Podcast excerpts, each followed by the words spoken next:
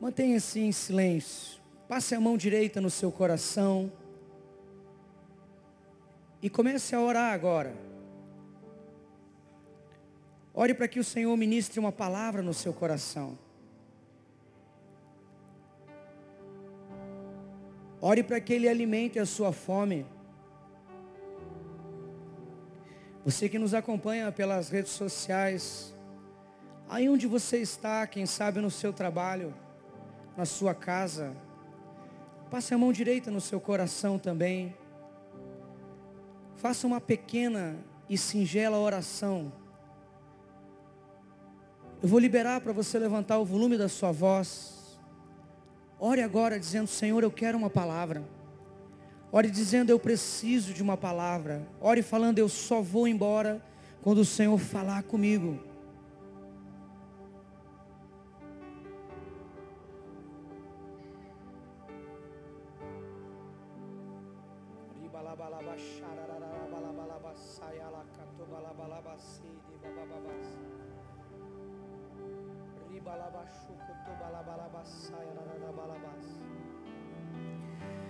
Você que fala em novas línguas, você tem liberdade.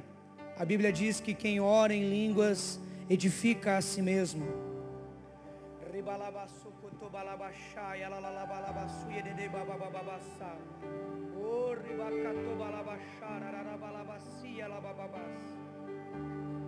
Senhor Jesus.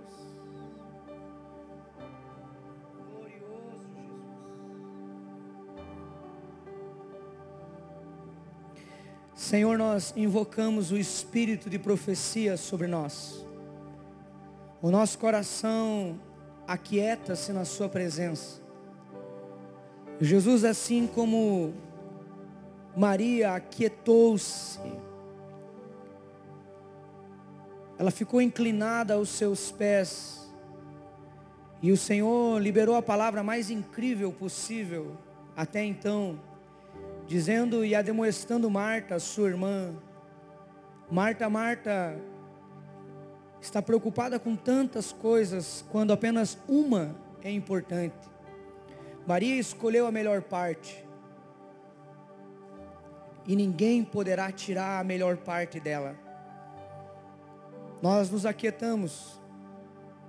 Há em nós um coração de Maria, quietos, sentados aos teus pés. E queremos ouvir o Senhor falando conosco. Jesus, nós temos fome da tua palavra. Nós temos sede da tua palavra. A tua palavra hoje para nós é bússola, nos orientando. A tua palavra, Jesus, é cura para nossa alma. Nós somos transformados, impactados, ademoestados, corrigidos, impulsionados e inspirados pela tua palavra. Jesus, eu quero pedir algo que essa igreja tem feito, já se vão quase 30 anos. Livra Jesus de qualquer pastor, ministro, obreiro ou líder pregar aquilo que pensa, Faz aquilo que o Senhor tem feito há quase 30 anos. A tua palavra sendo o alicerce dessa igreja. Não importa o que eu penso, não importa o que eu acho, importa aquilo que a tua palavra diz. Por isso, ela atualiza a nossa vida, ela transforma a nossa vida e ela nos libera para viver os melhores dias que estão preparados a partir do dia 1 de janeiro de 2021. Senhor, nós viveremos dias incríveis. Possuiremos a terra que o Senhor nos deu por herança. Não somos medíocres para desistir do nosso chamado. Covardes voltam para a tenda Corajosos avançam, liberam uma unção de coragem sobre nós, a fim que o teu reino se estabeleça em todas as esferas dessa cidade. Essa é a palavra que o Senhor tem nos dado. cada membro da PIB ocupando uma esfera da sociedade, se espalhando, estabelecendo valores, proclamando o teu reino, mudando culturas, transformando aquilo que é nocivo em benéfico. Jesus, eu quero pedir algo poderoso. Libera da tua graça sobre nós. É aquilo que oramos. Em nome e no poder de Jesus. Diga amém. Gênesis capítulo 45. Iniciamos hoje uma série de mensagens cujo título é Recomeço.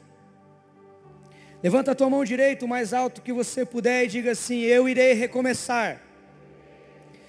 Quando nós falamos isso profeticamente, o Senhor já coloca algumas áreas na nossa vida. Vou recomeçar no meu casamento. Vou recomeçar no meu relacionamento com Deus. Vou recomeçar no meu chamado. Vou recomeçar no meu trabalho. Vou recomeçar na minha célula Vou recomeçar com aquela pessoa que eu deletei do meu coração. Vou dar mais uma chance, não a ela apenas, mas a mim também. É tempo de recomeços. O Senhor é um Senhor de recomeços. Todos os dias Ele recomeça com você. Quantos aqui essa semana sentiram o amor de Deus tocando a sua vida? Dá um sinalzinho com a mão. É um recomeço. Eu costumo dizer que Deus não é uma patrola que quando nós fracassamos, Ele passa por cima de nós. Dizendo, ah, você fracassou. Ah, você deixou a desejar, então agora eu vou tripudiar você. Nós não temos essa teologia causa-efeito. Eu erro, Deus me castiga. Cotidianamente Deus diz: fracassou hoje, está chorando agora, Fique em paz. O choro dura uma noite, a alegria vem pela manhã. Nós somos um povo que não estamos olhando para trás, lambendo as nossas feridas. Me perdoe a impolidez e o jeito gruendo de falar. Nós não somos um povo que se vitimiza, que se enche de autocomiseração, é verdade, todo mundo conspira contra mim, me puxaram o tapete no meu trabalho, me apunhalaram no meu ministério. Jamais. Nós olhamos para Deus, nós olhamos para aquilo que circunstancialmente acontece em nós e por nós, e fazemos das nossas dores um ministério. Eu vou repetir, a sua profunda dor é uma porta de ministério. Quando você se sente machucado, ferido,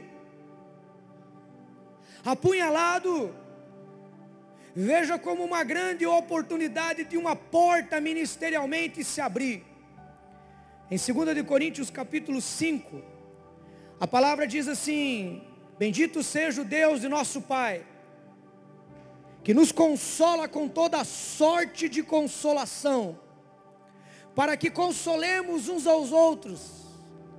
Quando o Senhor te visita com conforto, isso não fica só com você, isso toca pessoas. Essa é a nossa ênfase como igreja. As nossas dores são ministérios que fluem o amor do Pai. E eu queria falar sobre recomeço em Gênesis 45. A Bíblia diz que José se revela aos seus irmãos. Acompanhe comigo a leitura sagrada. Assim diz o Senhor na sua palavra. A essa altura, José não podia mais se conter. Diante de todos os seus irmãos que ali estavam, ele gritou: Façam todos sair daqui. Assim, ninguém que estava mais na presença dele, todos foram embora, a não ser os seus irmãos que ficaram. Ali mesmo, José revelou-se aos seus irmãos, e ele se pôs a chorar, tão alto que os egípcios em outro local, em um outro ambiente, passaram a ouvir o brado, o gemido, o choro de José. A Bíblia fala no verso 3: Então José disse aos seus irmãos: Eu sou José. A Bíblia prossegue: O meu pai ainda está vivo mas os seus irmãos ficaram pasmados, atônicos. A palavra no original é como se o espírito saísse deles. Sabe quando você leva um susto, parece que a tua alma vai para fora? É o que aconteceu com os irmãos dele. A Bíblia fala no verso 4 que José disse: Cheguem para perto de mim. Os seus irmãos se aproximaram e ele disse: Eu sou José, o irmão de vocês, aquele que vocês venderam para o Egito. Aqui eles começam a lavar roupa suja. A Bíblia prossegue que existe, inclusive, olhe para mim, uma forma bíblica e espiritual de lavar roupa suja. Aqui José está fazendo isso. E ele diz assim: agora, não atemorize o vosso coração e nem se recriminem, por vocês terem me vendido para cá, pois foi para salvar vidas que Deus me enviou adiante de vocês. O verso 6 diz: Já se foi dois anos de fome na terra, e nos próximos cinco anos não haverá cultivo e nem colheita. Mas Deus me enviou à frente de vocês para lhes preservar a vida, a fim de que um grande livramento ocorra através de vós. Assim, não foram vocês que me mandaram para cá, mas foi o próprio Deus. Ele tornou a mim, José, ministro do Faraó. E depois, em sequência, ele me tornou governador de todo o Egito. Voltem depressa. Tragam o meu pai e digam a ele: Venham depressa para cá e não demores tu viverás na terra ou na região de Gozém, e ficarás ali perto de mim. Tu, os teus filhos, os teus netos, os teus rebanhos, as tuas ovelhas, os teus bois e todos os teus bens. E olhe que última palavra incrível para você, para mim, para todos nós que aqui estamos eu te sustentarei ali. Porque ainda haverá cinco anos de fome. Do contrário, tu, a tua família e todos os teus rebanhos, eles se acabariam em profunda miséria. Diga glória a Deus. Irmãos, que história peculiar. Que história excepcional, singular, extraordinária. Que história inspirativa. É interessante olhar para José e perceber alguém que a despeito de todos os infortúnios que lhe aconteceu e que gente maliciosa e gananciosa lhe ocasionaram, lhe fizeram, ele não se tornou uma pessoa amarga. Aqui há uma clara distinção em um homem governado pelo Espírito, em um homem governado pela carne. A Bíblia fala em Gálatas capítulo 5 que a lei e que a carne, há uma lei da carne que opera em nós, trazendo maledicência, murmuração, gerando em nós a concupiscência dos olhos, o desejo mórbido por coisas que não convêm. A carne, segundo Pedro, ela milita, ela luta contra o nosso espírito. A carne tem uma tendência a nos tornar além de carnais, a nos tornar irracionais. Quando agimos pela carne, não pensamos, não atinamos. Mas a Bíblia está falando que o José tinha todos os predicados, todas as possibilidades de se tornar carnal, de se tornar um monstro, de se tornar uma ferida ambulante, de se tornar um ácido, um crítico, um murmurador. Eu li essa semana e falei que falaria para vocês. A. W. Tozer, Aidan Tozer, ele conta em um dos seus devocionais que quem murmura presta louvor a outro Deus. Então hoje nós cantamos, enche-me Hoje nós levantamos as nossas mãos e adoramos aquele que era, que é e que há de vir. Levantamos as nossas mãos em direção a esse trono absoluto. Prestamos reverência. Tributamos louvores ao único digno de ser adorado. E o nome dele é Jesus Cristo, o Senhor da glória. Mas quando murmuramos, quando criticamos, quando destruímos pessoas, pessoalmente, nas redes sociais, nas mesas afora, nós estamos, segundo Aidan Tozer, prestando louvor a outro Deus. Olhe para mim, por favor. Existem dois deuses apenas. Um que quer ser Deus, nós sabemos que ele é um Deus pagão, o diabo. Lá no céu ele se prefigurou como um arrogante, dizendo: Eu posso adorar melhor, eu posso reger melhor. A Bíblia fala que o orgulho possuiu o coração dele. Cada vez que você vê alguém afundado no orgulho, entenda, ele está sendo guiado por outro espírito, não o espírito de Deus. E ele foi expulso do céu. E até hoje ele tenta ser endeusado por pessoas que ainda não conhecem o Rei da Glória. O outro Deus é esse que eu sirvo, é esse que eu dei a minha vida, é esse que você chama de Jesus, o Senhor da glória. José teria todas as possibilidades de se tornar alguém que prestava culto a outro Deus.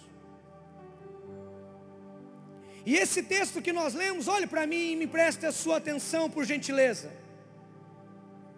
Esse texto fala o desfecho de uma grande história. José, desde pequeno, se tornou um sonhador.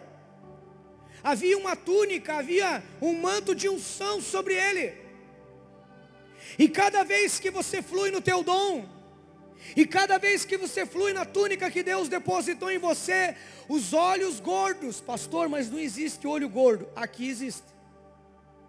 Não olho gordo de causar problema para você, mas as pessoas que não celebram a tua vitória e invejam a túnica de unção que há em você, nunca vão te apoiar. Por isso eu tenho dito e tenho sido taxativo e peripitório. Se afaste daqueles que não te impulsionam a buscar o Senhor e que não celebram a sua vitória. A minha mãe, membro fundadora dessa igreja, uma mulher simples, porém sábia em Deus. Certa feita ela falou para mim, nunca mais, sabe aquele conselho de mãe que você nunca esquece? Ela disse assim, meu filho, chorar com os que choram é fácil. O duro é você se alegrar, celebrar, sorrir com a bênção do outro. Levanta a tua mão aqui, vamos fazer uma aliança, só os vencedores. Diga assim, Senhor Jesus, me ajuda a celebrar a bênção do outro. Diga, se não chegou a minha vez e chegou a vez dele, diga, eu me alegrarei. Diga, num dado momento, a minha bênção chegará. Amém. A Bíblia fala que José se apresentou e disse: Eu tive um sonho. O sonho era que os astros giravam em torno de um único astro ele mesmo, era uma figura de linguagem. Ele estava querendo dizer que o pai, a lua, a mãe, o sol, ou vice-versa. As outras estrelas, os irmãos. Eles orbitavam e prestavam reverência a um outro astro, uma outra estrela. E aí o pai e a mãe, e olha aqui para mim, por favor. Você que tem mais de dois filhos, você precisa saber distinguir, impulsionar e celebrar a vitória um de cada vez. Esses pais, em vez de atinar e falar, meu filho, o Senhor está falando contigo.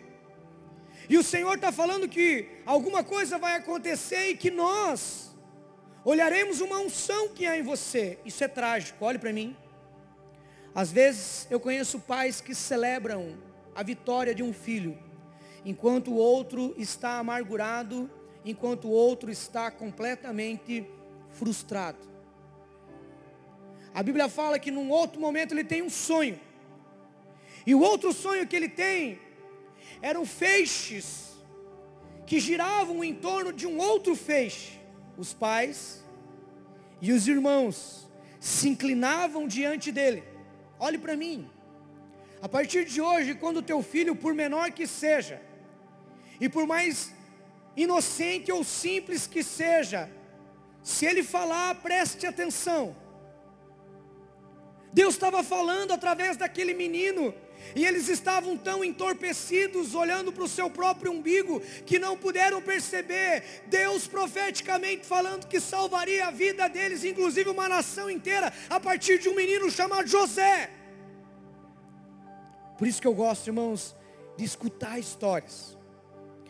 Nesses últimos meses, 2020 e 2021, um único mês, hoje o último dia. Nós temos recebido dezenas de famílias oriundas de outras igrejas e famílias que estão vindo mesmo porque a graça está sendo pregada e todas serão salvas em nome de Jesus.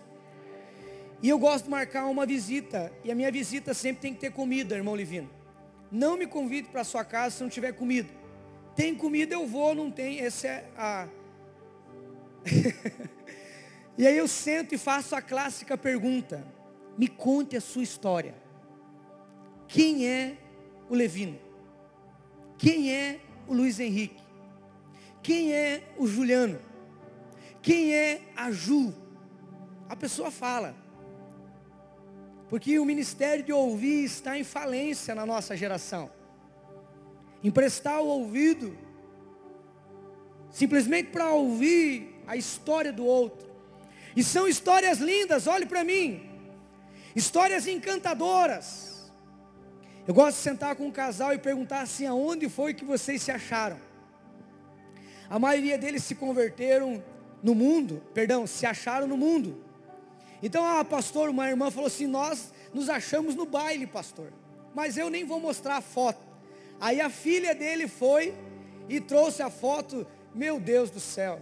Os dois, ele parecia com o cabelo chitãozinho chororó, batido, aquela calça, boca de sino, e ela extravagante, com aquele cabelo ridículo, mas não vem ao caso. E os dois fedendo cigarro, fedendo cachaça, se acharam. E hoje se converteram se tornaram líderes da nossa igreja. Isso é bênção. José, num dado momento, é deixado de lado, é ironizado. Ele vai apacentar, ele está junto com os irmãos e os irmãos fazem chacota dele. Está fazendo algum sentido para você? Os irmãos dizem lá, vem aquele sonhador, aquele que sonha. E venderam ele. Estava passando uma carreata dos ismaelitas, um povo nômade, piratas do deserto. Num dado momento o ódio entrou no coração desses irmãos. Olhe para mim. Alguém já odiou você ao ponto de querer a sua morte?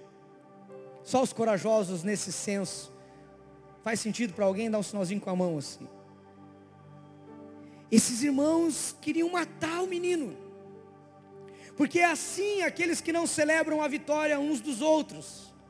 É mais fácil eu matar o ministério, é mais fácil eu matar o chamado, é mais fácil eu criticar com palavras do que celebrar a bênção e a vitória do Senhor na vida do outro.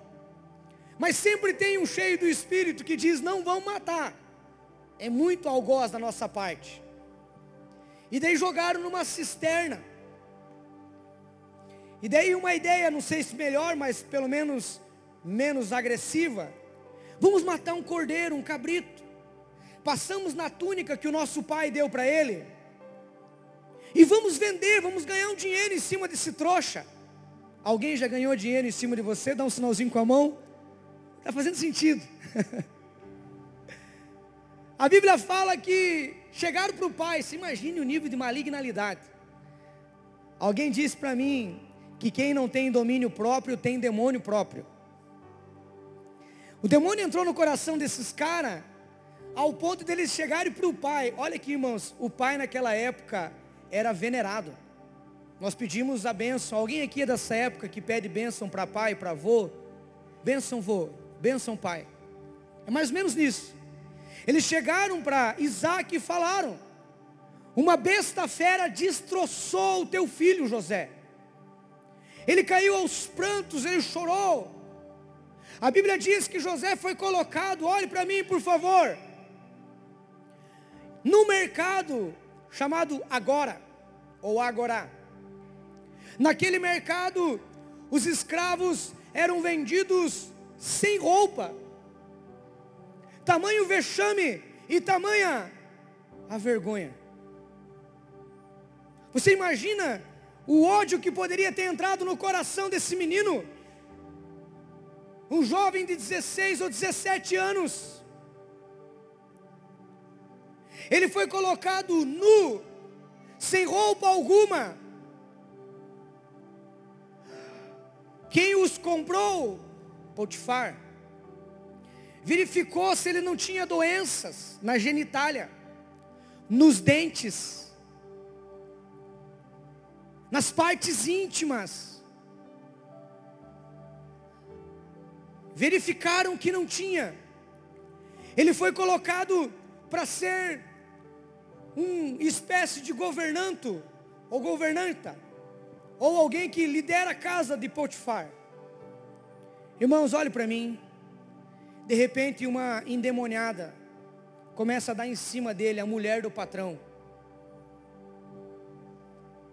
Olhe para mim. Quando nós recomeçamos, quando nós nos impulsionamos a iniciar uma caminhada com Deus novamente,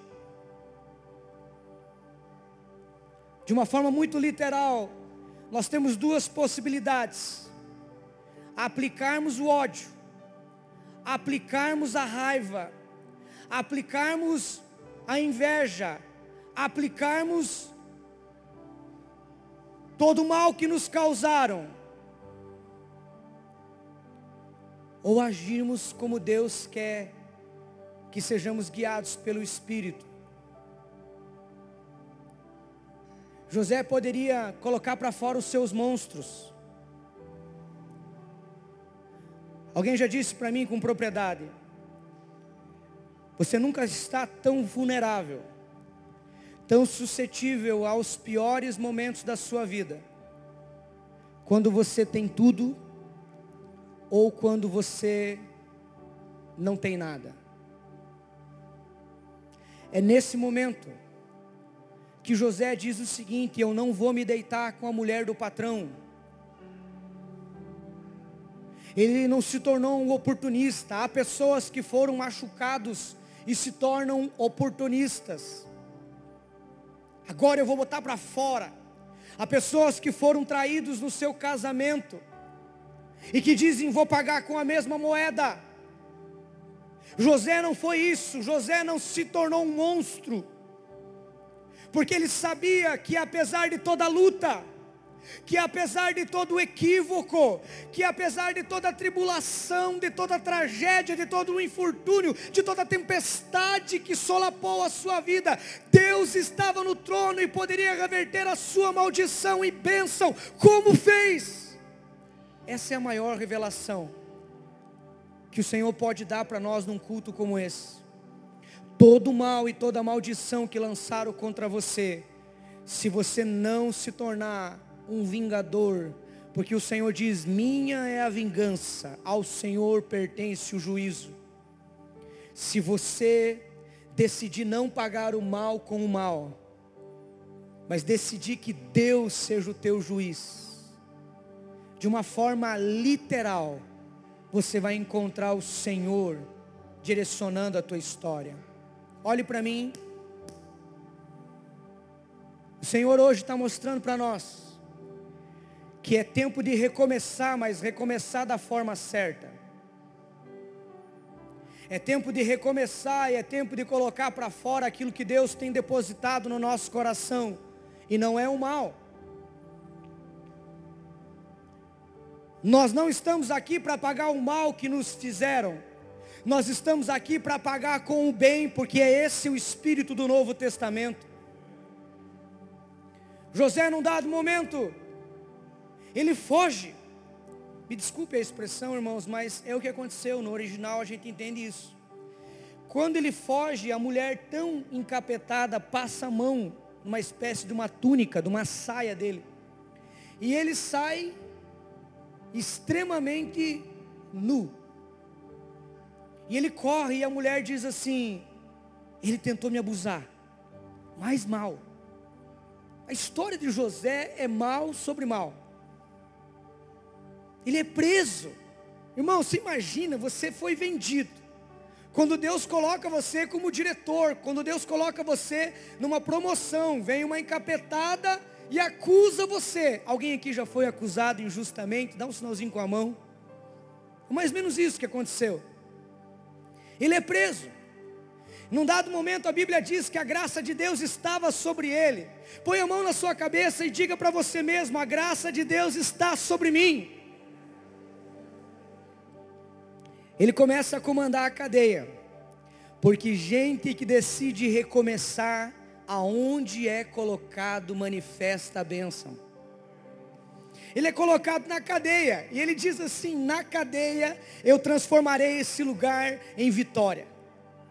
Ele comanda ao ponto do carcereiro dar a chave do negócio para ele. Eu queria declarar para você em nome de Jesus que se você for fiel aonde Deus te colocar, o Senhor vai colocar as chaves do reino no teu coração e na sua mão, e você honrando essas chaves, outras chaves virão, porque portas abençoadas vêm para aqueles que são fiel no pouco, Deus os colocará no mais. A Bíblia diz que ele começa a interpretar sonhos, porque nós dependemos do Senhor e não dos outros. O Senhor fala conosco ao ponto da gente ministrar a graça dele. Ele começa a interpretar os sonhos. E aí, um dos que estavam presos com ele, fracassa com ele, esquece dele, deixa ele no relento. Ele impulsiona através da interpretação do sonho. Alguém aqui já ajudou alguém e quando alguém poderia te ajudar, deixou a desejar? É o que aconteceu com José mas ele não se tornou um monstro. Ele não colocou para fora a sua amargura, ele não colocou para fora a sua acidez, ele não se tornou um lambedor de feridas. Porque ele sabia que num dado momento o Senhor a seu tempo se levantaria em seu favor. E tudo pode passar de maldição a bênção em uma fração de segundo. Num dado momento, o Senhor levanta ele. Porque ainda que você caia, como diz Miqueias capítulo 7, você se levantará. Ele se levanta. Ele interpreta alguns sonhos. E os sonhos que ele interpreta é que sete anos de fome haverá e sete anos de abundância. Não exatamente nessa ordem. E ele diz para o faraó do Egito, Somente um homem sábio poderá administrar esses sete anos de fome, de infortúnio, de carestia. De repente Deus fez Faraó olhar para ele com um olhar gracioso. Eu vim aqui dizer para você que o teu patrão e as pessoas que exercem domínio e autoridade sobre a tua vida olharão para você com um olhar de graça e de misericórdia. Você chegará no seu trabalho segunda-feira e haverá promoções separadas para você, diga aleluia. É assim quando nós caminhamos com Deus. Nós temos que estar preparados cotidianamente para sermos maravilhosamente abençoados e termos sustos de misericórdia todos os dias. Num dado momento, faraó diz: então é você que vai governar. E ele começa. Ele administra, ele troca, ele compra as terras, ele multiplica, ele estoca. E quando vem os sete anos de fome, diga bem alto: fome. Quando vem esses sete anos, o pai já velho diz assim: vão até o Egito. Para quem? Olhe para mim. Para os malignos dos irmãos. Vão lá no Egito. Chegando lá, vocês negociem. Por que vocês estão sentados? A, a, expressão é tão pesada que Isaac, né, que é o pai, ele diz assim: por que, que vocês estão sentados, um olhando para a cara do outro? Vocês estão esperando a fome nos visitar? Levante-se e vão para o Egito. Essa é a palavra que Deus tem liberado para nós no meio da pandemia em 2020 e agora nesses últimos dias. Chega de fracasso, chega de amargura, chega de apanhar, chegou o tempo de levantarmos e fazermos história. Somos protagonistas de mudança. Não estamos sentados esperando as coisas cair do céu. Precisamos nos movimentar. A igreja do Senhor é movimento e não monumento. É por isso que nós estamos ativos. Diga para quem está do teu lado, eu estou ativo. Eles se levantam e chegam lá. Há um episódio aqui que eu preciso cortar, porque senão a história fica muito longa, mas eu estou expondo a palavra de Deus. Num dado momento, eles fazem negociação com o próprio irmão. O irmão reconhece que é eles, porque nós reconhecemos aqueles que fazem mal para nós, sim ou não? Mas José nos ensina que nós podemos olhar nos olhos daqueles que nos fizeram mal, e cada um oferece o que tem. Se ele trata a minha vida com mal, eu trato a vida dele com bem. É aquilo que o apóstolo Paulo diz não pague o mal com o mal, mas pague o mal com o bem. Fazendo isso, vocês amontoarão brasas vivas na sua cabeça. Vocês terão uma iluminação poderosa. A pessoa vai dizer o seguinte: eu falei mal desse cara, eu quis passar com o carro por cima dele, eu critiquei ele nas redes sociais, mas ele me trata com amor, porque esse é o genuíno espírito de Cristo. Tratar os outros, inclusive os inimigos, com amor. Diga aleluia. Nesse momento, a Bíblia diz que ele se apresenta com roupa diferente. Então ele tem uma pintura, ele tem os ouros, ele tem uma indumentária, ele tem uma túnica diferente, e os seus irmãos não reconhecem, mas ele reconhece. Aqui cumpre-se aquele ditado: olhe para mim, quem bate, esquece, mas quem apanha, jamais esquece. Mas o X da questão é lembrar e lembrar com misericórdia. Olha aqui para mim. Um dia, toda a dor que você passou fará sentido. Eu vou repetir. Um dia, toda a dor que você passou fará sentido. Nesse momento, ele decide. Eu acho que José aqui, lá no céu, nós vamos contra-argumentar e conversar com ele. Quem aqui vai para o céu, dá um sinalzinho com a mão. Amém. O caminho é Jesus, né? E quando eu chegar lá, eu tenho alguns homens que eu quero conversar. José é um deles. Mas particularmente eu acho que José pensou se ele agia na carne, se ele agia na amargura, se ele agia no ódio ou se ele agia na bênção, governado pelo Espírito. Porque ele começa a pôr dinheiro dentro da boca do saco, ele começa a mandar os irmãos e traz o outro irmão e traz o mais novo, só quando você trouxer o mais novo eu libero o mais velho. E ali ele tem um conflito, e olha aqui para mim, o Senhor me ensina que não é errado eu ter esse conflito.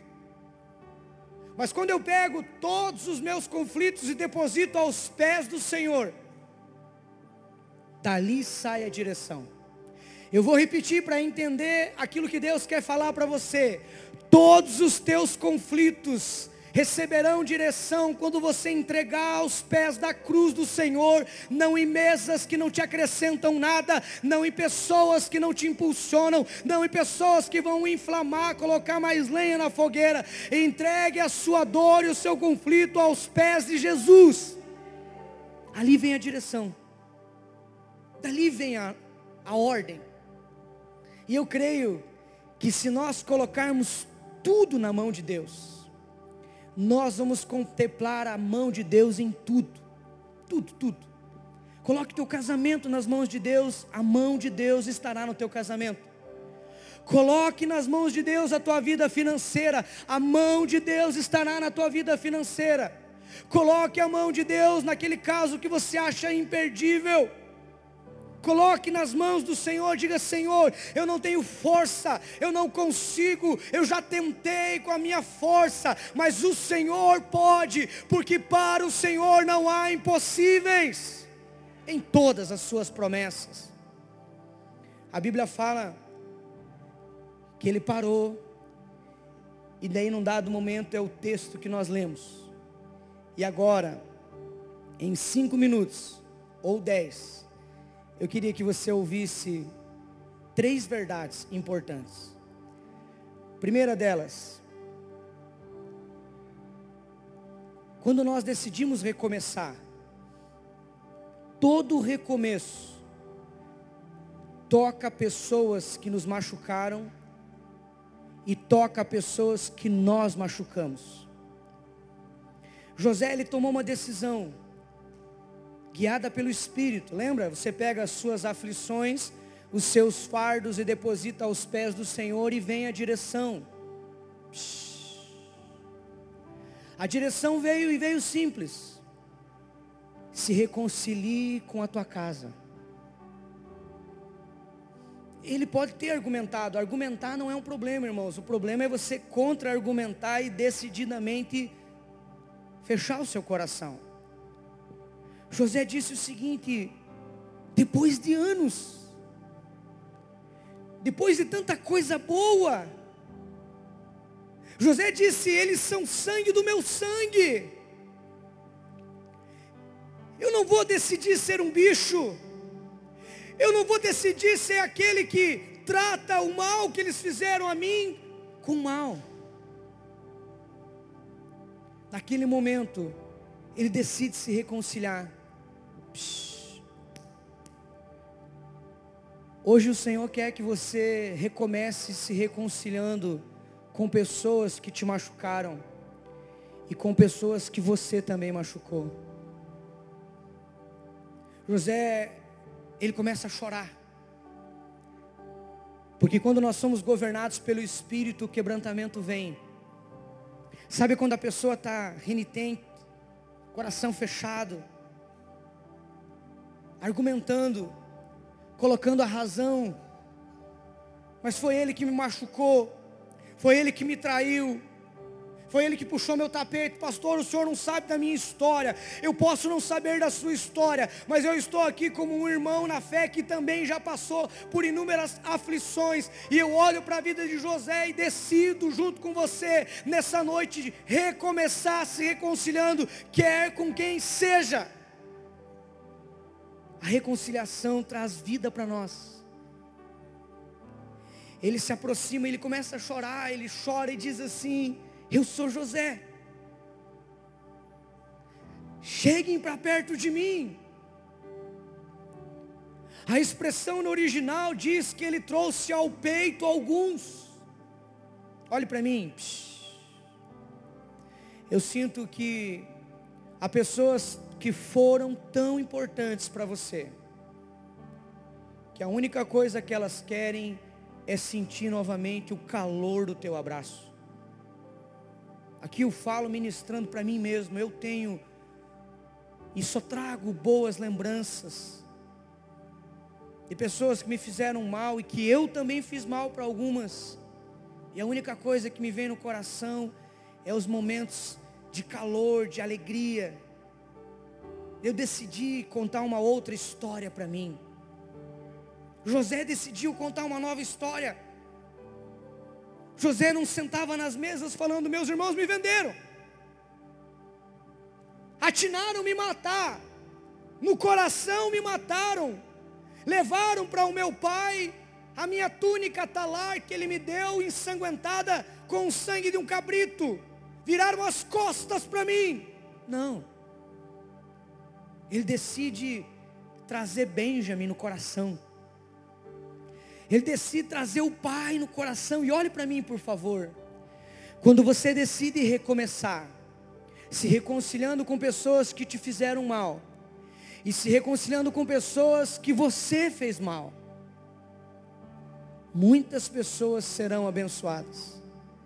Aqui nós contemplamos os irmãos sendo impactados não pelo ódio, mas pelo amor. E de repente o próprio José chorando, ele não está mais chorando de tristeza, de raiva. Alguém aqui já chorou de raiva? Dá um sinalzinho com a mão. Ele está chorando de alegria, ele está dizendo o seguinte: eu vou ver o meu pai de novo. Isso me faz lembrar o dia que eu encontrei meu pai, dez anos atrás. Vocês sabem da minha história, ou alguns sabem, eu fui abandonado pelo meu pai com 40 dias de vida. A bebida, a droga fizeram com que o meu pai tomasse um outro rumo e eu fui criado sem pai. E depois que eu me converti, 10 anos atrás, depois de 30 anos de vida, eu encontrei meu pai em dois vizinhos. Não casou, ele não teve outros filhos, carregava, aquela época era o disquite, né? Alguém é da época do disquite aqui? Não era o negócio de divórcio, né? É, o atestado de óbito, digo, o negócio do divórcio. Era o disquite. Ele carregava o disquite dentro da carteira de trabalho com o registro meu de nascimento. Encontrei um homem bêbado, simples, e eu me lembro que ele bebeu na sexta, eu ia passar um final de semana com ele. Ele bebeu na sexta, ele bebeu no sábado, e ele bebeu domingo até três horas da tarde. E daí tem o meu primo, e eu falei assim, Wilson, cara, por que, que você deixou meu pai beber? Ele falou, ele ficou tão emocionado em conhecer o único filho dele que ele falou, vou beber para comemorar. E daí eu sentei com ele, e teve um episódio, eu tinha só o Júnior, pequenininho de colo. E o Júnior começou a brincar com barro. Eram dois vizinhos. E ele ficou muito bravo, estava bêbado, alcoolizado, ele quis bater no meu filho. A minha esposa já pegou o 38, que ela anda armada, brincando. A minha esposa ficou, né? A gente fica desconcertado com a situação e Deus disse para mim: Ele está bêbado.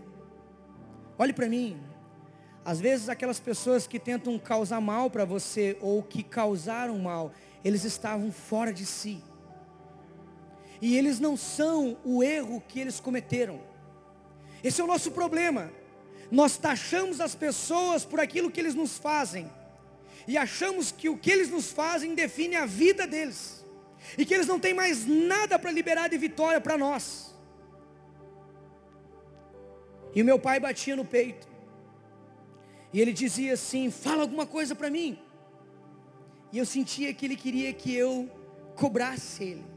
Todo aquele que decide viver a sua mágoa, cobra. Ah, me fez isso. Eu olhei para ele e pude aplicar o Evangelho, porque o Evangelho é diametralmente oposto ao ódio. O Evangelho é amor. Faz sentido isso? Eu olhei para ele e falei, pai, se o senhor acha que eu vim aqui cobrar 30 anos da tua ausência, é pobre demais. Se o senhor acha que eu vim aqui cobrar 30 anos de pensão atrasada, é pobre demais. Foi para salvar a vida que Deus me trouxe até aqui. Irmãos, eu levei meu pai a Jesus. Um dado momento, fazendo a barba dele, ele bêbado, alcoolizado, eu coloquei uma camiseta nova, uma bermuda nova, dei um celular. O celular depois ele bebeu, caiu no rio, quase morreu afogado, destruiu o celular, mas não vem o caso. Mas eu estava pregando como eu estou pregando hoje. E eu disse assim: alguém aqui porventura deseja que Jesus mude a sua vida? Meu pai levantou. E eu sempre fui assim, pentecostal, né? É, é, e carismático. E eu larguei o microfone e falei, pastor, para mim acabou o culto. Ou começou. Abracei meu pai, levei ele para Cristo. Fiz o funeral do meu pai. No funeral do meu pai, eu levantei a voz e disse: O meu pai está com Cristo. E vocês? Me lembro que quatro tios meus e uma tia aceitaram Jesus. Meus primos também. Porque olhe para mim, eu não decidi viver pelas minhas dores. Eu decidi viver pelo propósito que Deus tem para mim. E Ele é superior, Ele é muito maior que as minhas dores. Eu vim aqui dizer que o propósito que Deus tem para você é superior e muito maior que as tuas dores. Então a primeira verdade que eu quero que você guarde no seu coração, quando nós decidimos recomeçar, sempre recomeçamos com pessoas que nos fizeram mal e que nós fizemos mal também. Está fazendo sentido para você? O Espírito Santo está testificando alguém que você precisa mandar uma mensagem pedindo perdão, se reconciliando, se reatando. Você está entendendo que quando você vai dormir, essa pessoa não sai da tua cabeça. Você está entendendo que vez por outra, quando você senta para conversar com alguém, vem essa pessoa na cabeça, porque ela está presa ao teu coração e você está preso ao coração dela. Seja livre, se reconciliando. Hoje é tempo de reconciliação. A segunda verdade, eu vou deixar a terceira. Essa era a hora de vocês falar, ah, dois fingidos. A segunda verdade, Entenda que todas as coisas que acontecem na tua vida geram em você essa realidade de vencedor. Porque o vencedor não é aquele que sempre vence. O vencedor é aquele que está com a mão no arado e não olha para o lado, não olha para trás e prossegue. O vencedor não é aquele que bate no peito, arrotando, me perdoe a expressão, de uma forma prepotente, eu sempre venço, eu sempre venço. Não é o que eu vejo em Jesus, porque ele foi humilhado e humilhado até a morte. A Bíblia diz que ele se esvaziou de si, ao ponto do Senhor o colocar acima de todo nome, ao ponto do Senhor falar que todo joelho se dobrará e toda língua confessará que Ele é Senhor, porque Ele foi exaltado na medida em que foi humilhado. Quando você se humilha, Deus tem a obrigação. Eu gosto disso porque isso aqui é linha tênue teologicamente. A única coisa que Deus tem a obrigação é responder o teu quebrantamento. Quando você se quebranta, Deus te levanta. Humilhai-vos debaixo da poderosa mão de Deus, para que a seu tempo Ele vos exalte a Bíblia está dizendo que quando eu me humilho, Deus me exalta. Porém, quando eu me exalto, Deus me humilha. Então pare de ter dor. Pare de sofrer. Se quebrante. E o quebrantamento fala de perdão. Somente gente governada pelo Espírito pede perdão. E quando nós nos humilhamos, todas as coisas fazem sentido. José decidiu viver, olhe para mim, pelas vitórias dele. Ele entendeu o propósito. A vida é feita de pressão. Às vezes eu vejo até alguns líderes da nossa igreja. Aqui eu estou dando um recado direto para você que é líder dessa igreja. Se você acha que a igreja é feita como um mar de rosa, como a lua de mel. Tem líder tão inocente espiritualmente que acha que a igreja não tem pressão, não tem luta. Hoje nós estávamos indo com uma turma para o Morro do Cristo. Todo mundo alegre. Vai filmar, o drone vai passar por cima de nós. E indo, cinco e meia da manhã, seis horas, passando a balsa, um trágico acidente acontece. O carro vira uma latinha de cerveja esmagada.